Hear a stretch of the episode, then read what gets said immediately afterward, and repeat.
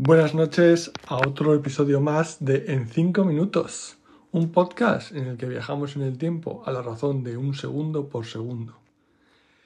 Esta mañana me he levantado bastante contento y optimista con la necesidad de querer escribir un relato breve sobre un empresario que deseaba por encima de todo eh, llegar a ser mil millonario y al que un genio irónico le concede dicho deseo al precio de eh, convertir la inflación en un valor tan alto que realmente eh, pierde dinero con, con el deseo.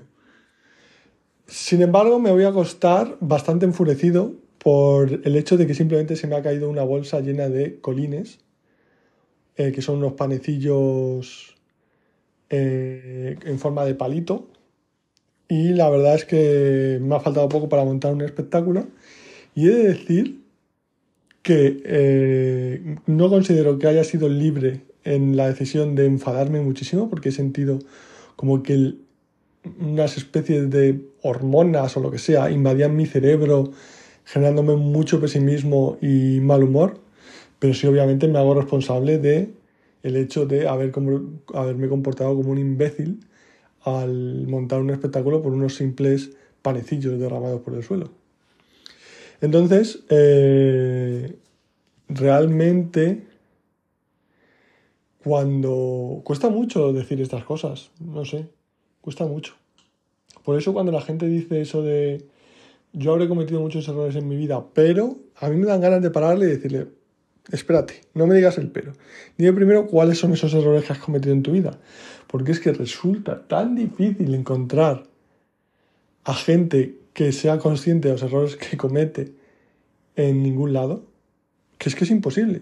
Todos son vidas perfectas. O todos eh, son eh, órdagos a que, eh, macho, antes muerto que reconocer un error. Los políticos lo, lo hacen constantemente habré cometido muchos errores, pero este no. Digo, bueno, vale, vamos a ver, di qué errores has cometido. Y luego pues te sueltan una ristra de mm, frases hechas y, blandas eh, acusaciones de, de minucias y de errores y de pecadillos.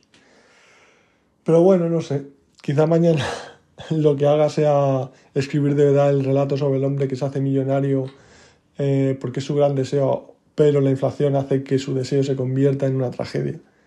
No sé si existirá alguna antología de cuentos de este tipo de deseos irónicos. Porque sí, he visto muchas series. Los Simpsons tienen un capítulo sobre eso, la mano del mono y todo eso. No lo sé, veremos a ver. Pues sí, eh, sobre que me moleste y, coja enfados terribles y me deprima, pero es que realmente se me ha, pues, se me ha oscurecido el mundo. O sea, es que he visto que por los bordes de los, eh, del campo de visión de la rabia se oscurecían. He visto el ojo de Mordor directamente, cara a cara. Y, hasta eh, se lo he explicado a la psiquiatra y me han mandado unas pastillas, pero es que no funciona. Que es que no funciona. Puedo prometer y prometo que cuando pasan esos pequeños detalles en las que yo me siento al borde y se derrama, es que no puedo. O sea, o, sea, es que puedo prometer que no soy libre. O sea, que no puedo hacer otra cosa que enfadarme y manifestarlo o reventar. Que no, que no soy libre. O sea, es que esta arma de opresión, que es la de considerar que somos responsables de todo lo que nos rodea, de todo lo que nos pasa, es que no, no tiene sentido es un arma de sujeción brutal, claro, normal que la gente quiera ocultar sus errores y solo eh, manifestar sus éxitos. ¿Para qué? Para que le acusen de, haberse equivocado y ser responsable de ellos. Que yo me hago responsable incluso, aunque considere que no soy libre. Pero eh, es normal que la sociedad no vea bien este tipo de... de mm, a ver, que tampoco quiero una hoguera de las vanidades o como en en el, régimen comunista chino, que creo que alguna vez durante la revolución cultural la gente iba con carteles diciendo cuáles eran sus pecados. Em, pero lo cierto es que eh, la falsa libertad es un arma de opresión contra el destino, igual que lo era Dios anteriormente.